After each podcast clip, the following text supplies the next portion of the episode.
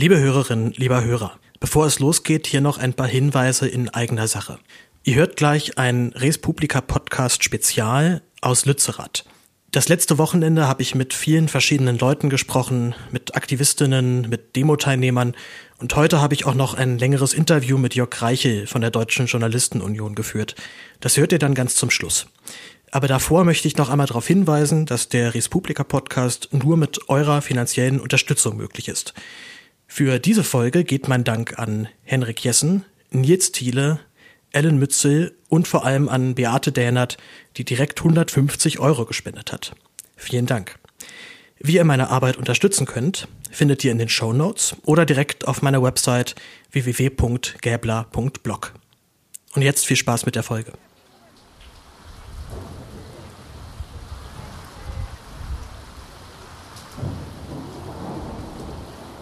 Freitagabend, 13. Januar 2023.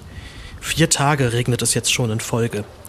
Die Wiese nahe des Tagebaus Garzweiler, südlich von Mönchengladbach, ist zu einem Sumpf geworden.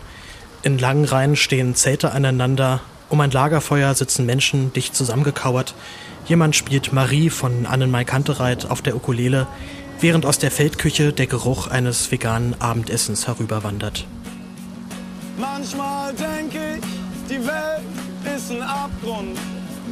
Und wir fallen, aber nicht allen fällt das auf. Wäre es nicht so kalt, grau und nass, könnte man annehmen, man sei auf einem Festival. Doch anstatt lauter Musik und ausgelassenem Hedonismus ist die Stimmung hier eher ernst. Einige haben Sturmhauben über die angemalten Gesichter gezogen. Wie eine Party fühlt sich das nicht an und wie eine Jugendfreizeitfahrt auch nicht. Alles hier wird in Eigenregie verwaltet und organisiert. Selbst die Rollstuhltauglichkeit des Camps wurde bedacht. In einem großen Gemeinschaftszelt liegen Aktivistinnen übermüdet im Stroh, zählen ihre blauen Flecken und versuchen vor dem morgigen, vielleicht entscheidenden Tag ein paar Stunden Schlaf zu bekommen. Das Protestcamp hier in Keinberg ist nur wenige Kilometer von Lützerath entfernt, eben jenem Ort, über das ganz Deutschland seit Monaten diskutiert. Für die einen ist es zu einem Wallfahrtsort geworden, zum Sinnbild einer geheuchelten Klimapolitik, die viel verspricht und letzten Endes nur zu faulen Kompromissen zwischen Wirtschaftlichkeit und Ökologie fähig ist. Für die anderen ist es ein notwendiges Übel, das geopfert werden muss, um den Energiekonzern RWE, der die Kohle unter dem Dorf gerne abbaggern möchte, einen früheren Kohleausstieg schmackhaft zu machen. Fünf weitere Dörfer wurden dafür gerettet, wie die grünen Verhandler auf Landes- und Bundesebene immer wieder betonen. Aber reicht das aus, um die hier Anwesenden gütig zu stimmen? Oder hat die Partei ihren Kredit bei der Klimaschutzbewegung bereits verspielt? Samstagmorgen und natürlich regnet es immer noch. Gut für die Natur, schlecht für den Aktivismus. Hallo, ich bin Birte und ich bin 18. Birte hat sich erst gestern mit vielen anderen Aktivistinnen aus Lützerath raustragen lassen. In Lützerath ist es ein ganz merkwürdiges Gefälle aus positiven und negativen Aspekten, weil irgendwie selbst aus dem super negativen, diese Räumung war eine sehr, sehr stressige, ähm, adrenalingeflutete Erfahrung. Auch eine sehr belastende Erfahrung. Ich hatte noch keine Erfahrung mit ähm, Räumungsgeschehen etc. Aber durch die Menschen, mit denen man diese Räumung erlebt hat und äh, dadurch, dass Lützerath so eine starke Gemeinschaft gebildet hat, einfach durch den gemeinsamen Kampf, den ähm, wir hier im OCA führen, den wir alle einfach zum Thema Klimagerechtigkeit führen, ähm, ja, gab es da einfach sehr gute, zusammenhaltende Momente. Das ist, glaube ich, das, an dem ich mich gerade vor allem erinnerungstechnisch versuche festzuhalten, weil ich wirklich sehr tolle Menschen kennengelernt habe. Ähm, aber an sich war es eine eher belastende Erfahrung für mich. Ja, ich bin Taju Müller, ich bin 46 Jahre alt und Berliner Politikwissenschaftler, freischaffender Politikwissenschaftler und seit 15 Jahren Klimaaktivist. Ich habe jetzt eine Woche in Lützerath verbracht, im Besetzten oder in Lützerath unräumbar. Da war ich in der WG. Wir waren 12 bis 14 Leute in einem Haus zusammengewürfelt. 22 Jahre bis 56 Jahre alt. Autonome Kommunistin bis bürgerlicher Liberaler. In, in Lützi. In Lützi. Ähm, unglaubliche kulturelle Differenzen. Drei Generationen. Und von am Anfang einer Gruppe, die einfach nur so, okay, warum sind wir hier? Riesenskepsis. Wurde daraus durch die Magie der Bewegung, diese, die, die es schaffen kann, aus, aus Individuen viel mehr zu machen, als sie sind. Nämlich eben einen kollektiven Körper, der Kraft hat, der Macht hat, der sich gegenseitig sagen, der sich selbst schützt, wurde daraus eine Gruppe von Leuten, die eine unglaubliche Solidarität entwickelt haben, die, ein, die mir wahnsinnige Kraft gegeben haben. Die Mobilisierung läuft auf Hochtouren und erreicht auch Kreise, die sonst nicht unbedingt zu den üblichen Verdächtigen auf solchen Demos gehören. Dazu hat der Eventcharakter der Klimaschutzbewegung in den vergangenen Tagen teils merkwürdige Blüten getrieben. Luisa Neubauer nahm ebenfalls an Blockadeaktionen teil, nicht ohne bei der Verhaftung wie zufällig ein Buch des deutsch-amerikanischen Philosophen Hans Jonas in die Kamera zu halten. Grüne MDBs wie Emilia Fester oder Nike Slavik, die für den Beschluss gestimmt hatten, sind als parlamentarische Beobachter anwesend und ernten für ihre Teilnahme teils heftige Kritik auf Social Media auch aus den eigenen Reihen. Alles nur Opportunismus oder Selbstinszenierung? Natürlich hat jetzt eben den großen Vorteil, dass es halt Kreise zieht von Leuten, die normalerweise nicht auf so eine Demo gehen würden. Ja. Siehst du aber auch genau daran auch ein Problem, dass es halt dann eben so, so, ein Event wird und Leute Nö. kommen halt hin, wollen halt irgendwie ein bisschen, Nö. bisschen Event Spaß haben. ist wichtig. Ich meine, was hat Ende Gelände gemacht? Ende Gelände hat Klimaaktivismus sexy gemacht. Wir haben FOMO, Fear of Missing Out, als Mobilisierungstool entwickelt. Wer 2015 nicht bei Ende Gelände war, und 2015 war ja der Klimagipfel in Paris. Mhm. Und ich habe da Ende Gelände 2016 Flyer verteilt. Die Leute sind mir hinterhergelaufen, um die Flyer zu kriegen. Warum? Because they had fear of missing out. Bewegung muss halt auch cool sein. In einer Gesellschaft, wo im Grunde die Leute dahin gehen, wo Dopamin produziert wird. Und ich meine, das ist die Social Media Gesellschaft. Dann muss auch Bewegung cool sein. Und wir haben es halt geschafft. Lützerath ist cool. So blöd das. In Lützerath zu kämpfen ist cool. Grün zu sein, uncool. Braunkohle, mega uncool. Robert Habeck und Neubauer, ultra uncool. Gestern der berühmte Kommunikationsprofi am Herumeiern wie nichts anderes. Die grüne Gouvernementalität, ein Foucaultianisches Konzept, wo es darum geht, so eine Art, ein, ein, ein, ein, ein Modus des Regierens von Raum, Menschen und, und, und, und, und Dingen sagen, darzustellen. Die grüne Gouvernementalität ist doch, nur wir schützen das Klima. Ergo müssen wir an der Regierung sein. Um in Deutschland zu regieren, muss man grüne Prinzipien opfern. Also ist das Grünste, was du machen kannst, grüne Prinzipien opfern, damit du grün regieren kannst. Ist das nicht aber ein Dauerwiderspruch, den Politik dann immer hat, dass sie dann halt die Kompromisse machen muss, weshalb die halt in der Realpolitik notwendig sind? Weshalb ich auch nicht in einer Partei bin, sondern in einer Bewegung. Mhm. Weil in einer Partei muss, in der Regierung muss ich jetzt hinsetzen mit dem BDI und dem VDA, also dem Bund Deutscher Industrie und dem Verband der Automobilindustrie und sagen, okay Leute, hier die Lichter müssen anbleiben und so weiter und so fort. Als Bewegung kann ich sagen, ich bin nicht die deutsche Regierung, meine Welt ist eine globale wenn ich sage, dass in Duisburg nicht die Lichter ausgehen sollen, aber dafür halt in Bangladesch Leute sterben, dann ist das kein Deal, den ich akzeptiere. Und das ist der Deal, den wir jeden Tag machen. Und eine deutsche Regierung ist im, im starken Sinne methodologisch nationalistisch, weil halt nur in Deutschland abgestimmt wird, zählt nur Deutschland, zählen nur deutsche Bürgerinnen. Und das ist keine ethisch akzeptable Position angesichts eines globalen Problems wie der Klimakrise. Deswegen, nein, ich will nicht regieren. Ich will, dass wir eine globale Gerechtigkeitsposition und eine globale Gerechtigkeitsbewegung sind, die sagt, Deutschland darf keine Braunkohle mehr verbrennen. Dreck ist leider fossile Brennstoffe, überall Klimakatastrophe. Einfach nur, weil wir zu bequem sind zu sagen, na, dann gehen doch mal hier die Lichter aus.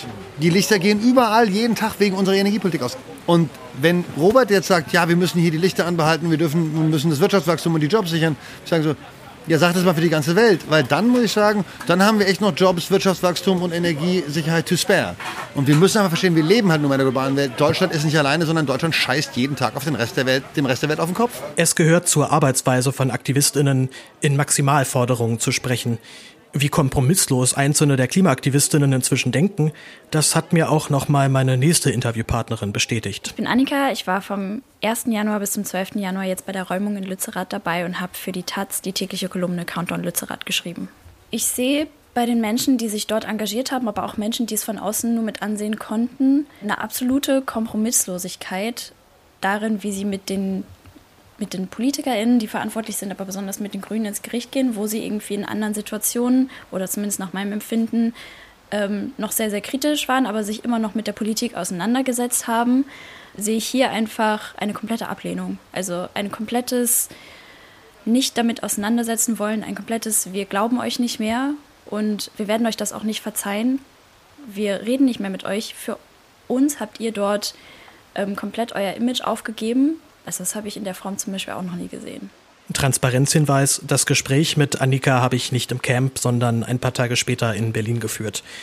Mehr oder weniger dasselbe höre ich auch von Birte, meiner ersten Gesprächspartnerin. Sind die Adresse jetzt auch an Grüne und was ich speziell Robert Habeck, Mona Neubauer? Was würdest du dir wünschen? Was wären jetzt Maßnahmen, dass du wieder das Gefühl kriegst, ihr werdet da doch ernst genommen? Oder ist das durch für dich? Ich bin unfassbar enttäuscht. Unfassbar enttäuscht weil dieser Wirtschaftsfokus, den die Grünen eingeschlagen haben, das ist ähm, einfach nur ein Wahlprinzip und super feige und einfach nur Verrat. Und ähm, nein, für mich sind die Grünen erstmal ein sehr gegessenes Thema und ich habe ehrlich gesagt auch nicht die Kapazität, mich damit auseinanderzusetzen, welche Wünsche ich irgendwie an sie stellen könnte, weil jetzt ist es gerade daran, dass wir selber anpacken müssen. Und äh, da möchte ich gerade auf niemand anderen mehr vertrauen als auf die Klimabewegung an sich. Längst hat die Klimaschutzbewegung es in den Mainstream geschafft. Die Ablehnung von Realpolitik im Angesicht der drohenden Klimakatastrophe nun auch.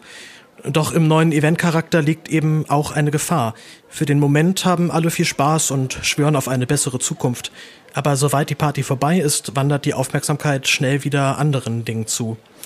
Kurz vor der Demo gibt Taggio noch eine Schätzung ab, wie viele heute wohl kommen werden. Ich würde mal sagen, wir sind heute 50.000 Leute hehre Schätzung, wir, wir, wollen, wir wollen mal zählen. also ich, ich sage 50.000 Leute. Wenn, und weißt du, wenn, wenn, die Hälfte kommt, wäre es schon ein Riesenerfolg. amerikanischer Satz, where does an 800-pound gorilla sit? Wherever it wants to. Where does a 50.000 strong, people strong demo go, demonstration go? Wherever it wants to. Wenn wir heute entschlossen sind und mindestens 5000 von den 25, 50.000, die auftauchen, sagen, der Zaun, der ist uns scheißegal, wichtig ist uns Lützerath, dann sprechen wir uns in drei, vier Stunden wieder auf der Wiese in Lützerath.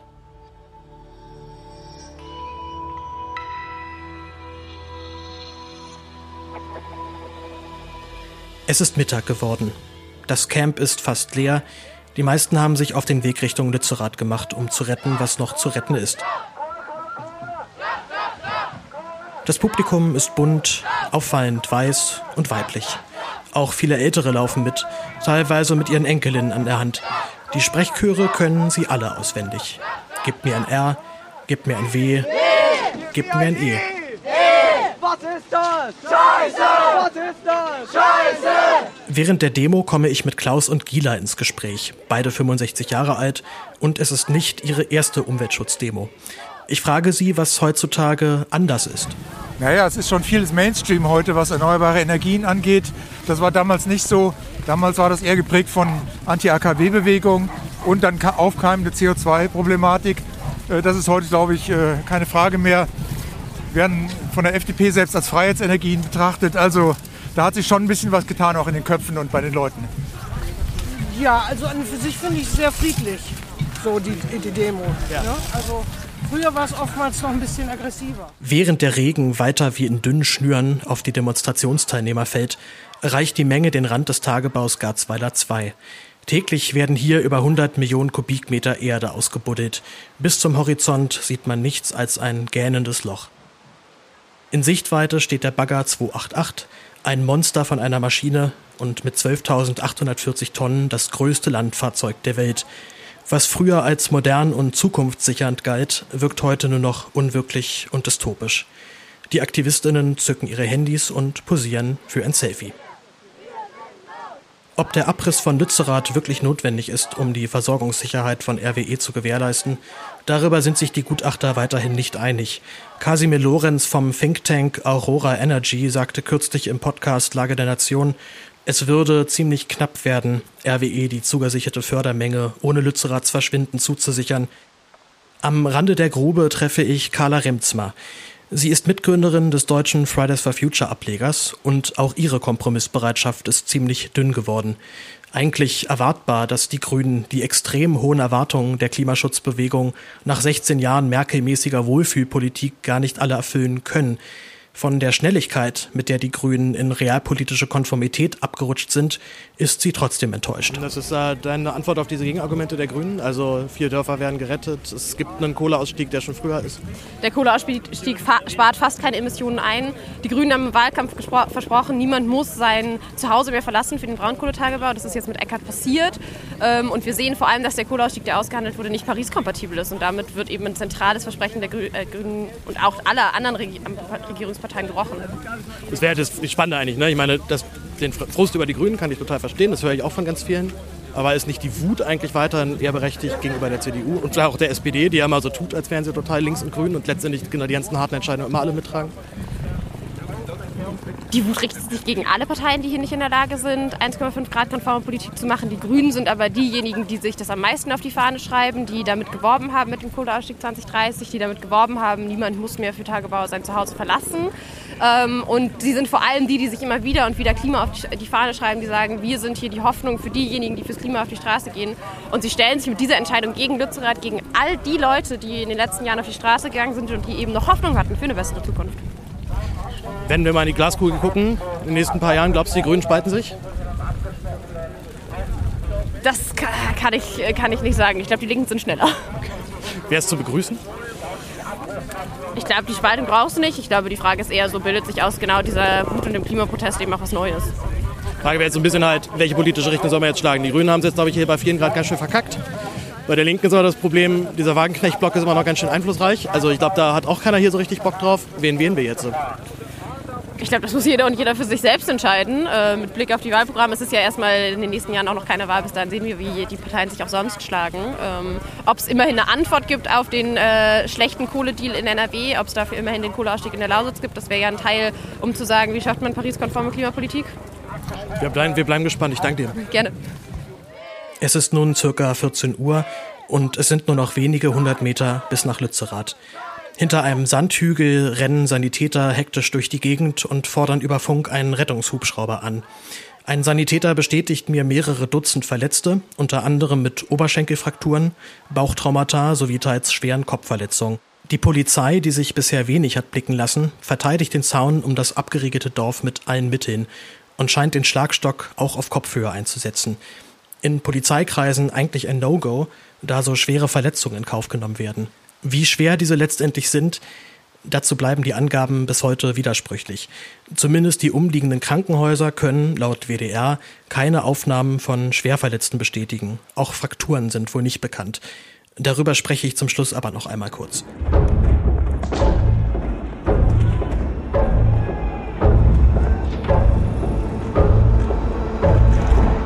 Gegen 15 Uhr komme ich nach stundenlangem Fußmarsch endlich in Lützerath an. Das Dorf ist mit Doppelzaun, Polizeiwannen und zweifachen Polizeiketten gesichert. Während von der nicht weit entfernten Bühne die Stimme von Greta Thunberg über die matschigen Wiesen hallt, gelingt es der Menge, die Einsatzkräfte bis kurz vor den Zaun zu treiben. Schlamm- und Feuerwerkskörper fliegen Richtung der Polizei. Die antworten mit Pfefferspray, Schlagstöcken oder sie schubsen die Teilnehmer in das zertrampelte Spinatfeld. Es ist weniger die Quantität als die Qualität der Gewalt, die hier auffällt.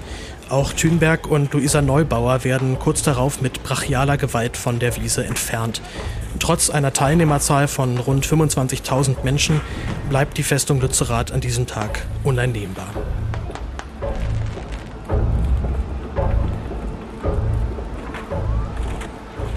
Hinter der Polizeikette treffe ich Nike Slavik. Ihr Name ist dir schon gefallen. Sie ist eine der jungen Abgeordneten der Grünen, die im Bundestag für den Deal gestimmt haben. Dass sie trotzdem anschließend über Social Media ihre Ablehnung gegenüber dem Kompromiss mitteilte, wurde von vielen als Opportunismus kritisiert ob sie diese Irritation verstehen kann? Ich kann das durchaus ähm, verstehen. Ich muss sagen, dass für mich, für uns alle als Grüne natürlich diese Situation absolut furchtbar ist, weil wir seit Jahren ähm, dafür kämpfen, früher aus der Braunkohle auszusteigen, auch Lützerath ähm, zu erhalten. Ich bekomme gerade einen Shitstorm auch sozusagen von allen Seiten ab. Ähm, ich zweifle daran, ob das richtig ist, ähm, diese Räumung in dieser Vehemenz hier durchzuziehen. Aus den Gründen eben, dass besonders dicke Kohleschichten hier unter Lützerath liegen, aber auch aufgrund äh, dessen, dass die Eigentumsverhältnisse hinter Lützerath aktuell nicht ähm, völlig geklärt sind.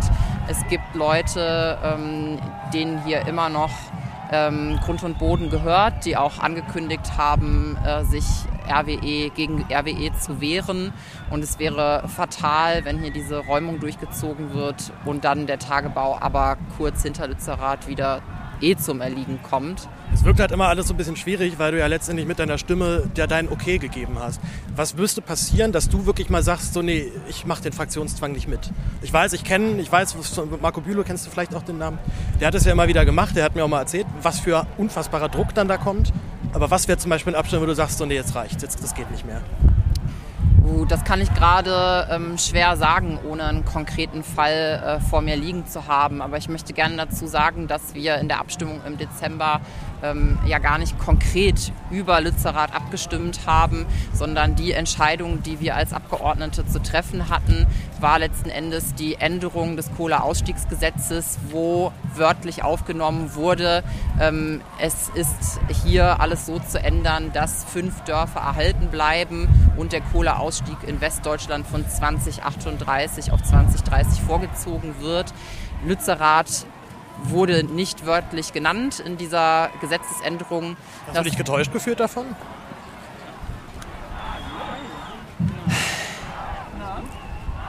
Nein, mir war ja klar, dass dieser Kompromiss und dieser Deal Lützerath nicht ähm, mit enthält. Aber viele von uns haben sich natürlich erhofft, dass es irgendwie noch eine Möglichkeit äh, gibt, diese Räumung abzuwenden, dass es die Möglichkeit gibt, ein ähm, Innehalten durchzusetzen. Und es gibt mittlerweile auch mehrere ähm, Politikerinnen und Politiker, die das fordern, hier ein Innehalten durchzusetzen, ein Moratorium durchzusetzen. Ähm, weil hier sind Menschen, die sich mit Leib und Leben der Zerstörung unserer Lebensgrundlagen entgegensetzen, die sich dafür einsetzen, dass Deutschland seine Klimaziele einhält. Und natürlich, es ist vollkommen richtig, auch was viele meiner Parteifreundinnen sagen, die 1,5 Grad Grenze wird sich nicht nur in Lützerath entscheiden, sondern auch an anderen Stellen. Aber Lützerath ist nun mal ein Symbol dafür, dass wir deutschlandweit gerade nicht auf dem, auf dem Kurs sind. Das ist jetzt das, dein erstes Jahr im Bundestag. Was, du hast jetzt in, hast ja gerade gesagt, du kriegst Shitstorm von allen Seiten, sowohl von den sag mal, üblichen Verdächtigen als jetzt auch von deinen eigenen Leuten. Was hat das mit dir gemacht persönlich? Es ist extrem schwer für viele von uns, ich sag mal auch gerade für viele von den jüngeren Mitgliedern in der Bundestagsfraktion. Ähm, wir kommen ja teilweise selber aus den Bewegungen oder haben hier in den letzten Jahren selber mit demonstriert. Ich habe mich 2018 selber von der Landstraße wegtragen lassen, als wir Während wir hier haben. sprechen, für die HörerInnen nur, die, es den zwei Aktivisten werden gerade noch von der Polizei abtransportiert. Jetzt werden sie kurz wieder in Ruhe gelassen. Wir wollen mal gucken, wie das hier weitergeht. Also du kennst, du kennst das hier. Ich kenne das hier, weil ich mich selber in der Vergangenheit habe wegtragen lassen. Und es sind so unglaublich brutale und schwere Entscheidungen, die wir fällen müssen.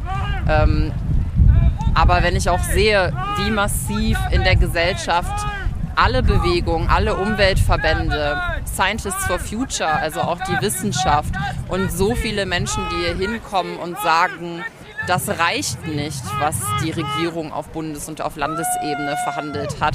Wo ich schon das auch berechtigt finde, jetzt zu fordern, ja, dann müssen wir eben nochmal nachverhandeln. Das ist ja auch gelebte Demokratie, dass Menschen einfordern, dass ihnen manchmal Einigungen nicht reichen und dass es eben, dass eben noch mehr geschehen muss.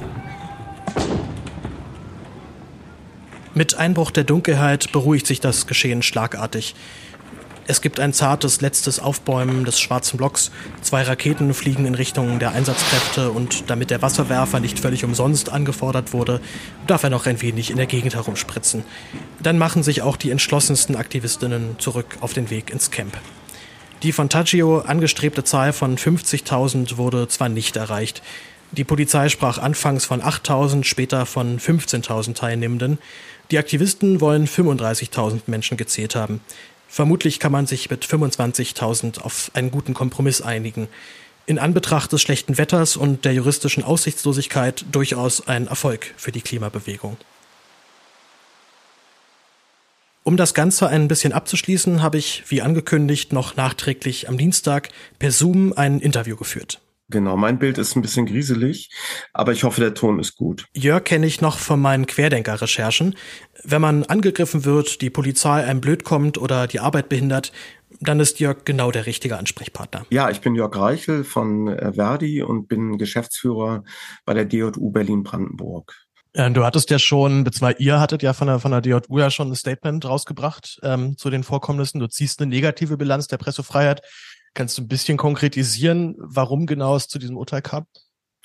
Ja, wir haben ähm, im Vorwege der Räumung, äh, also vor dem Mittwoch, im Grunde schon erste Ereignisse gehabt, insbesondere mit äh, RWE Security äh, die, und aber auch mit der Polizei ähm, ähm, und dann natürlich nach der Räumung ähm, äh, Entwicklungen gehabt, äh, wo wir sagen, äh, da ist noch mehr Schatten als Licht. Äh, und deshalb haben wir eine negative Bilanz gezogen. Top drei sind im Grunde zum einen das Akkreditierungsverfahren. Also was natürlich auch äh, indirekt begleitet wurde mit Datenabfragen, mit Datenabgleich, was teilweise auch äh, zu dem Entzug, zu dem un unmittelbaren oder nachträglichen Entzug der polizeilichen Akkreditierung geführt hat. Ähm, und was natürlich äh, für die Kolleginnen, äh, sag ich mal, auch teilweise traumatisch ist, sind einfach körperliche Übergriffe. Also wer Gewalterfahrung schon mal gemacht hat, ähm, und damit meine ich nicht irgendwie zur Seite schieben, sondern es geht um Schubsen, es geht um, es geht um, es geht um Anpacken, es geht richtig um, um körperliche, körperliche Gewalt und das ist natürlich äh, auch für die Kolleginnen teilweise eine traumatische Erfahrung. Ähm, und natürlich auch dieses Missmanagement im Grunde zwischen Mund, äh, also besser gesagt zwischen der RWE Security, äh, Polizei ähm, und dem, was dort vor Ort passiert ist. Da wusste teilweise nicht die linke Hand, was die rechte Hand tut. Ähm, Kollegen wurden die Zufahrten zu Demonstrationen nicht erlaubt. Polizei wusste selbst nicht wieso, warum und ähm, ja, das führt uns letztendlich zu einer negativen Bilanz. Wie genau sah das letztendlich rechtlich aus? Es ist ja ein Privatgelände von RWE, das heißt, die haben ja ein Hausrecht dort, wer da rein kann, wer nicht. Es gab noch eine Unterlassungserklärung. Inwieweit war das rechtlich haltbar, was dort von RWE auch verlangt wurde? Also ähm, pressrechtlich gesehen ist es so, dass wir als Gewerkschaft die Auffassung vertreten, dass äh, Pressefreiheit Eigentumsrecht sticht. Das bedeutet übersetzt, dort, wo es überall ein überwiegendes öffentliches Interesse gibt. Äh, und wir haben das auch zuletzt in Berlin zum Beispiel gehabt bei der Besetzung äh, von der A100-Baustelle. Wir sagen, überall dort, wo es ein überwiegendes öffentliches Interesse gibt, der Berichterstattung, äh, muss im Grunde genommen es den äh, Berichterstatterinnen, den Journalistinnen möglich sein, ähm, Eigentum zu betreten. Das ist natürlich eine Haltung und ein Denken, was ähm, im Grunde völlig quer steht, im Grunde äh, zu dem Thema, äh, im Grunde genommen, wo darf, dürfen Journalisten arbeiten, äh, öffentlicher Raum, privater Raum. Wir reden aber im Grunde genommen hier nicht über den Vorgarten äh, von, von Herrn oder Frau Meier ähm, am Rande der Stadt, wo dann die Presse auf einmal im Garten steht, sondern wir reden über äh, Baustellen, die im Besitz und im Eigentum der Bundesrepublik Deutschland sind. Wir reden im Grunde genommen über Energieinfrastruktur, äh, wie zum Beispiel RWE, äh, wo im Grunde genommen, äh, ja, im Grunde genommen äh, massives öffentliches Interesse steht, hier auch äh, live und vor Ort eben halt Bericht erstatten zu können. Und hier hat sich die äh, Polizei und auch das Innenministerium klein gemacht. Hier waren sie mutlos und haben im Grunde genommen nicht aus eigener Kraft und, und Rechtsposition heraus gesagt, äh, wir sehen, äh, dass es hier ein überwiegendes Interesse gibt und deshalb ermöglichen wir den Journalisten vor Ort zu arbeiten sondern man hat sich, äh, man war mutlos und hat sich klein gemacht, indem man sich zum Prokura-Empfänger von RWE gemacht hat und dort im Grunde immer wieder in der Öffentlichkeit auch äh, das Bild gemalt hat. Ähm, naja, im Grunde am Ende entscheidet RWE. Und die Polizei saß auf der Bühne und hat gesagt, über das Wie der Pressefreiheit äh, entscheidet die Polizei und über das Ob der Pressefreiheit hat RWE entschieden. Und das ist natürlich äh, eine Katastrophe in Bezug auf den, also äh, unserer freiheitlich-demokratischen Grundordnung. Die Pressefreiheit äh, ist im Grunde ein wesentliches Element, im Grunde wie wir gesellschaftlich organisiert sind.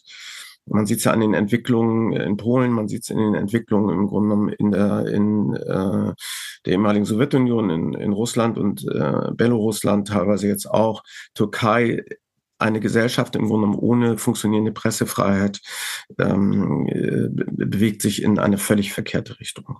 Würdest du sagen, ein bis dato beispielloser Vorgang? Oder kommt sowas häufiger vor? Wir kriegen es doch nicht so mit.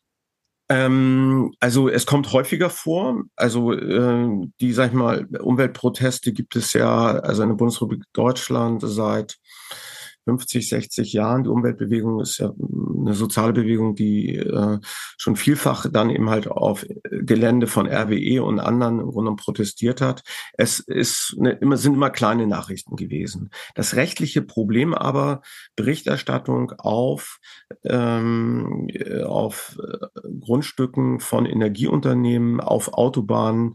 Äh, wie steht es dort um die Pressefreiheit? Äh, dieses Thema ist mehr denn je äh, wichtig und da muss auch die Politik eine Antwort finden. Äh, kommen wir noch ein bisschen kurz zu den Gewaltausbrüchen, die du ja wahrscheinlich auch mit beobachtet haben wirst. Da sind ja die Berichte aktuell nicht so ganz deckungsgleich manchmal. Ich habe selber noch mitbekommen, wie dort hinter einem der Sandhügel ja die Sanis ähm, also ich, also ich habe dort 18 Verletzte ak ak akut in Behandlung gezählt. Einer der Sanis meinte, wir hatten ja aber schon eine ganze Reihe, die sind jetzt schon wieder weg, teilweise auch ähm, dann schon abtransportiert worden. Ähm, es wurde gesprochen, der teilweise von Frakturen, es wurde gesprochen von schweren Kopfverletzungen. Nun haben wohl allerdings eben die Krankenhäuser in der Umgebung, zumindest laut WDR, das nicht bestätigen können, dass sie solche Einlieferungen hatten. Kannst du da irgendwas mehr zu sagen? Ich weiß, du machst natürlich mehr Presseberichterstattung, aber hast du auch diese Fälle mitbekommen, dieser teilweise ja doch exzessiven Polizeigewalt? Ja, also ich kann im Grunde genommen äh, die Polizeigewalt bestätigen, nicht nur am, ähm, am äh, Samstag, sondern im Grunde genommen die ganze Woche über durch, im Grunde genommen seit Mittwoch. Stichwort Schmerzgriffe, Stichwort im Grunde genommen ähm, blaues Auge, Stichwort ähm, im Grunde genommen überzogenes Vorgehen. Ähm, die Polizei hat alle Welt und auch gefährliches Handeln von Seiten der Polizei, insbesondere beim Herausholen der, der Protestierenden aus den Bäumen. Das war teilweise vollkommen verantwortungslos und auch überzogen. Und das war getrieben im Grunde genommen von der Taktik, äh, bis Samstag im Grunde genommen Lützerath dem Erdboden gleich zu machen. Äh, das war deutlich spürbar, dass dort, wo es ein Quadratmeter gab, im Grunde genommen sofort mit Rodungs- und Abbrucharbeiten begonnen haben. Ähm, keinerlei Rücksicht genommen wurde auf gesellschaftliche Absprachen vorher. Äh, Stichwort ähm, Tor, dieses berühmte Tor im Grunde von dem von dem äh, Bauern. Es ist so, dass man versuchen wollte, unter größter Eile und natürlich auch menschlichem Risiko dann äh, die, ähm, die Räumung durchzusetzen. Ich kann jetzt keine Zahl bestätigen. Ähm, ich habe aber die Pressesprecherin der verschiedenen Initiativen jetzt so erlebt, dass sie nicht ähm, sag ich mal, überzogen äh, die Fakten dar dargestellt haben in der Vergangenheit. Das sind in der Regel sehr kühle und auch sehr ähm, realistische Darstellungen. Und im Grunde genommen diese als Fantasiezahlen abzukanzeln und im Grunde genommen als Fantasiezahlen darzustellen von dem Reul, äh, halte ich für unseriös. Und es gab ja auch Szenen, es gibt ja auch Videoaufnahmen, wo dann im Grunde genommen, äh, wo, wo Führungskräfte der Polizei äh, ihre eigenen Leute versucht haben, in den Griff zu kriegen. So, da gibt es ja so ein, zwei Aufnahmen, die das relativ deutlich machen. Also mein Eindruck von der Polizeiarbeit scheint mir gewesen zu sein, es gibt eben diesen einen Bereich, wo klar war, den verteidigen wir äh, mit allen Mitteln, wenn es notwendig ist. Genau. Da drumherum lassen wir sie aber weitestgehend laufen ich, ich persönlich würde auch sagen, ich hatte ehrlich gesagt mit mehr Gewaltexzessen gerechnet. Ich fand es sozusagen von der Quantität noch, äh, sagen wir mal, überschaubar. Die Qualität allerdings, die hat mich dann doch auch äh, schlucken lassen. Wo halt eben wirklich teilweise klar war, da wird richtig zugekloppt. Und eben halt auch nicht nur auf Arme und Beine, sondern anscheinend eben auch auf Kopfhöhe. Und ähm, das würde eigentlich ja auch jeder Polizist äh, bestätigen, dass ähm, Schlagstockeinsatz auf Kopfhöhe ist ein No-Go, so ein absolutes No-Go. Genau. Und man muss sagen, die politische Verantwortung dafür trägt nicht, ähm, dass der berühmte Einzelfall ähm, einer ähm, durchgeknallten Einsatzhundertschaft, sondern äh, die politische Verantwortung dafür trägt im Grunde genommen äh, Herr Wiensbach als Polizeipräsident, weil er ja im Grunde Tage vorher auch schon sehr deutlich gemacht hat, äh, dass er äh, dort im Grunde genommen äh, zu allem eben halt bereit ist. Und das war das Signal letztendlich auch an die Einsatzkräfte hier deutlich im Grunde genommen ähm, die Grenze von Polizei Polizeiarbeit immer zu überschreiten. Und äh, Herr Wiensbach hat äh, sozusagen noch die Huspel gehabt, im Grunde genommen an der Demonstrationsspitze vorbeizuschreiten mit seinen Personenschützern ähm, und hat dort im Grunde genommen ja, Versuche äh, geführt, im Grunde genommen mit den Demonstrierenden, die sich so langsam auf dem Versammlungsplatz zubewegten, äh, Versuche geführt, mit ihnen Gespräch zu führen. Und ähm, das ist auch so ein weiteres äh, Verhalten, was einfach nicht mehr Dialog ist. Man kann im Grunde genommen, sondern einfach nur Provokation ist. Letzter, letzter Punkt, wo wir gerade Stichwort äh, Provokation sind. Ähm, es gehört ja immer auch ein bisschen zu weit dazu, dass natürlich halt auch von den demonstrierenden Seiten aus Provokationen auch ausgehen. Auch da gab es äh, Raketenzündungen, es gab äh, Würfe mit, äh, mit Flaschen, es vor allem halt ganz viel Schlamm. Äh, wir alle kennen natürlich jetzt das, das, äh, den, den Mönch von Lützerath, der die Polizisten dann nochmal in den Schlamm geschubst hat. Ähm, wie würdest du das einordnen? Ich meine, klar, das ist letztendlich ja auch ein bisschen ein Identifiz identifikationsstiftendes Element von solchen Demonstrationen, dann auch halt vereint äh, gegen die Polizei da vorzugehen. Würdest du sagen, das war ähm, da tragen auch die Demonstrierenden eine Mitschuld oder war das noch, sagen wir mal, im Rahmen einer tendenziell linken Demonstration noch ähm, erwartbar oder angemessen? Ja, also es war, ähm, das war erwartbar. Das war aber unterhalb dessen, was im Grunde genommen, äh, also jedenfalls was am Samstag passiert ist, was unterhalb dessen, was in anderen, anderen äh, Versammlungslagen, zum Beispiel 1. Mai passiert. Man darf nicht vergessen, die Polizei entwickelt sich stetig in der, in der, in der Frage äh, der Polizeiarbeit und insbesondere Demonstrationen, ge, äh, vermeint, also gewaltförmige Demonstrationen werden von Polizeien im Grunde genommen seit über 50 Jahren im Grunde genommen ähm, bearbeitet, um es mal so zu nennen. Die Polizei äh, der Bundesrepublik Deutschland, insbesondere die Einsatzhundertschaften, hat ein sehr hohes Niveau, äh, im Grunde genommen mit diesen Lagen eben halt umzugehen und eine hohe Professionalität. Und dass hier im Grunde genommen eine Polizei ähm, die einzige Antwort darauf findet, mit im Grunde genommen ähm, dem Schlagstock ähm, Menschen am Kopf und an den Knien und Oberschenkeln zusammenzuschlagen oder am Rande von, äh, von der Braunkohlengrube Hund mit Hundebissen zu konfrontieren, das hat mit Polizeiarbeit nichts zu tun. Das hat einfach was mit äh, innerer Führung zu tun, das hat was viel mit Polizeikultur zu tun. Und das ist ähm, das ist, ist einfach unprofessionell. Und das ist erschütternd, weil natürlich im Grunde äh, das Innenministerium sich jetzt hinstellt und sagt, das war Polizeiarbeit wie aus dem Lehrbuch. Und wir kommen damit in dem Verhältnis, im Dialog zwischen gesellschaftlichen Gruppen und Polizei nicht weiter, wenn im Grunde es diese Art von Realitätsverweigerung von oben gibt wenn wir als demokratische Gesellschaft im Grunde genommen in, zu einem besseren Verhältnis zwischen Exekutive, gesellschaftlichen Gruppen und Politik kommen wollen, dann gehört es dazu, als erstes im Grunde genommen auch den Gegenüber ernst zu nehmen und nicht in Abrede zu stellen, dass er völligen Quatsch erzählen würde. Und das genau ist passiert mit Reul und, äh, und von, von der politischen Seite von ganz oben, dass man das alles in Abrede gestellt hat und im Grunde genommen auch noch Sternchen vergibt, dass das ein besonders vorbildlicher Einsatz war. Und das ist es ist ähm, komplette Absage an, an den Dialog und auch, dass man Interesse daran hat, einen Ausgleich zwischen den gesellschaftlichen Gruppen und der Exekutive herzustellen. Es ist ein Rückschritt im Grunde genommen.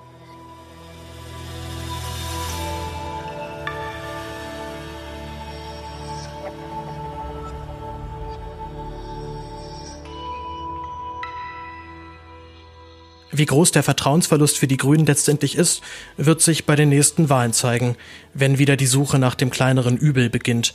Bei vielen aber hat sich ein Gefühl breit gemacht, dass es egal sei, wer mitregiert.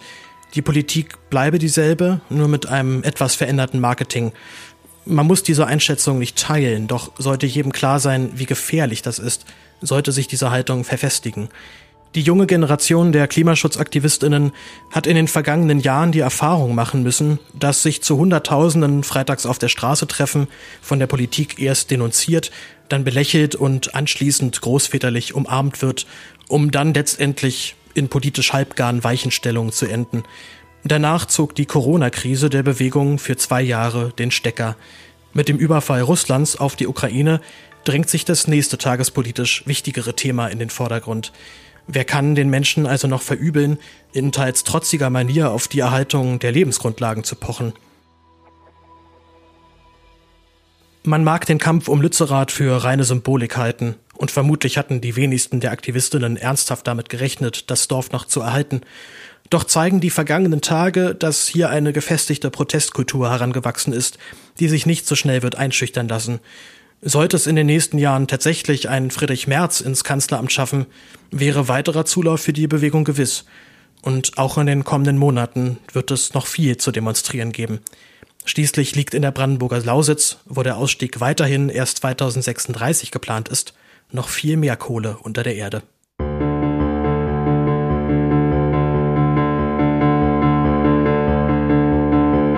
Das war ein Res Publica Podcast Spezial, geschrieben und produziert von mir, Paul Christoph Gäbler. Vielen Dank an meine Unterstützer sowie alle Gesprächspartnerinnen, dass sie sich die Zeit genommen haben. Habt ihr schon die letzte Folge gehört? Da spreche ich mit dem Autor Olivier David über Herkunft und Klasse, sehr zu empfehlen. Und im nächsten Monat, da rede ich mit der deutsch-iranischen Journalistin Gilda Sahebi über die aktuelle Situation im Iran.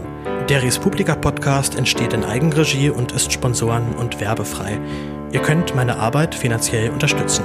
Alle Infos findet ihr in den Show Notes und auf www.gaebler.blog.